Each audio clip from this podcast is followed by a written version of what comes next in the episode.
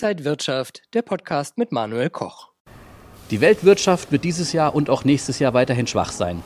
Das prognostiziert die OECD. Und Deutschland ist abgeschlagen. Die genauen Fakten dazu kennt der Chefredakteur von Inside Wirtschaft Manuel Koch. Hallo hier von der Frankfurter Börse. Wie sehen die genauen Zahlen aus?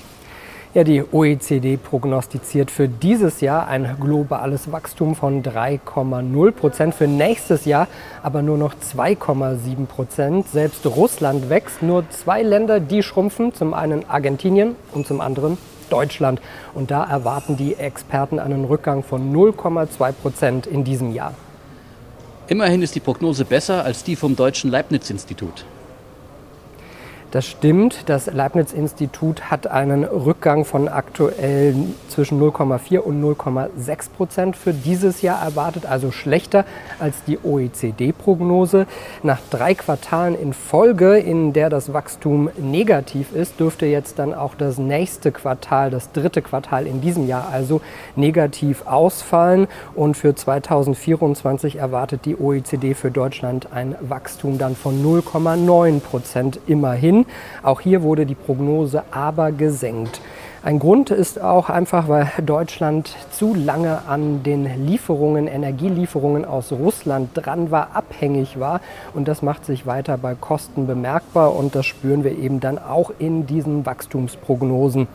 Und äh, das werden wir wahrscheinlich auch noch eine Zeit lang in diesen Zahlen widerspiegeln sehen. Die Experten gehen auch weiterhin von einer hohen Inflation aus?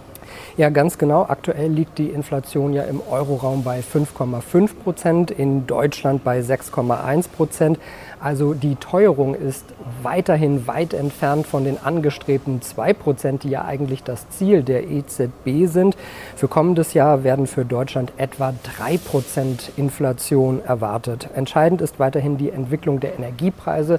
Das Thema hatten wir ja schon, weiterhin sehr wichtig. Und deswegen werden die Leitzinsen in den USA und auch in Europa wohl noch eine Weile hoch bleiben, bevor wir dann eine Zinswende und ein Senken der Zinsen, Sinken der Zinsen sehen werden.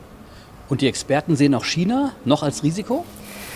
Ja, eine noch stärkere Abkühlung der chinesischen Wirtschaft hätte dann auch deutlichere Folgen. Das ist ein Risikofaktor, den man jetzt noch nicht absehen kann.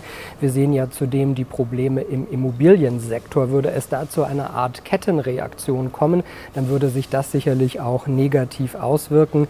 Und fast die Hälfte aller deutschen Industriefirmen, die bekommen Teile und Produkte aus China und deswegen ist man auch darauf angewiesen, dass es da läuft.